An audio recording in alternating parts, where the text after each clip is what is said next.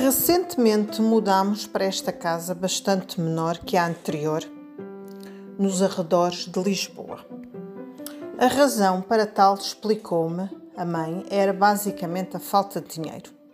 A origem dos proventos era vendas online de uma empresa dela própria.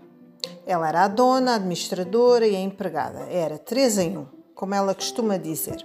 Só que ultimamente, com o volumar de pequenas firmas deste género, a mãe perdeu alguma clientela. Ela costuma dizer que comprar roupa barata à China irá continuar para sempre, para depois se vender na Europa.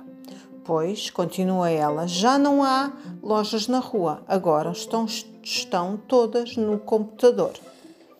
Considero isso muito apropriado, porque perder tempo em transportes é muito desagradável e diria pouco inteligente forma de gastar minutos e horas. Bem, é por isso que já há menos automóveis e até muito menos pessoas nas ruas. Estamos todos a ficar prisioneiros nas nossas próprias celas, como diz a mãe com frequência. À exceção da escola, futebol e saídas à praia, no geral, estamos sempre juntos por casa. E ao mesmo tempo que eu estudo, ou melhor, faço as minhas pesquisas, ela trabalha online, de modo que nós de vez em quando vamos sempre conversando. Ela gosta de falar de história mundial, tema que aprecia muito, e de comparar os tempos atuais com algumas décadas e até séculos atrás.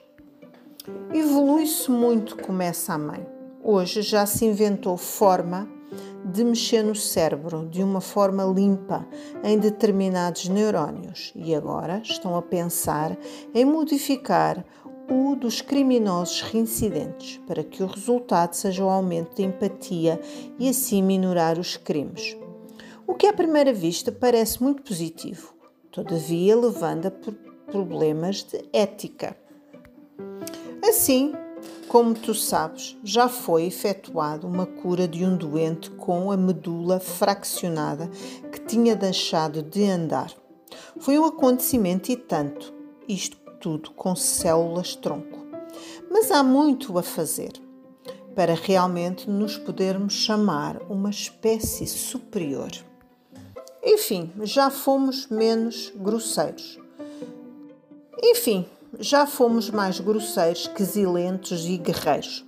Como bem te recordas, disse-te que desde o fim da Segunda Guerra Mundial, imagina em 1945, tem-se assistido a quase total paz no planeta.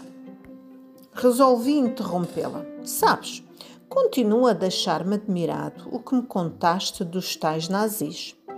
Ao que respondeu: Sabes, Aquilo foi uma escalada. Com a história da eliminação dos judeus, o que eles queriam é tornar todos os alemães uma matilha de cães de caça.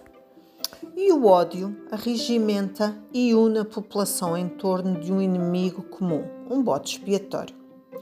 Começaram com a supressão das liberdades e Constituição e depois foi a perseguição implacável. Escutava ao mesmo tempo que ia vendo imagens online consonantes com o que ela ia dizendo. Pois, mas o tal Hitler conseguiu, com a colaboração da burguesia centro e conservadores, e depois com o fechar de olhos dos outros países, não é? Enfim, essa parece ter sido a última grande barbaridade. Felizmente o mundo está mesmo a mudar. Só o facto de se começar a respeitar os animais, embora já estejam quase todos extintos, pois nem há já habitats, habitats naturais para nenhum deles.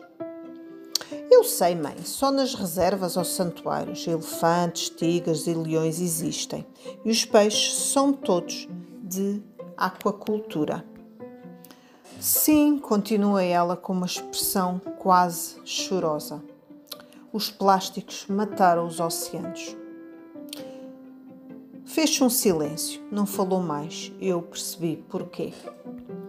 Às vezes falávamos dessa calamidade, mas não por muito tempo. Incomodava muito.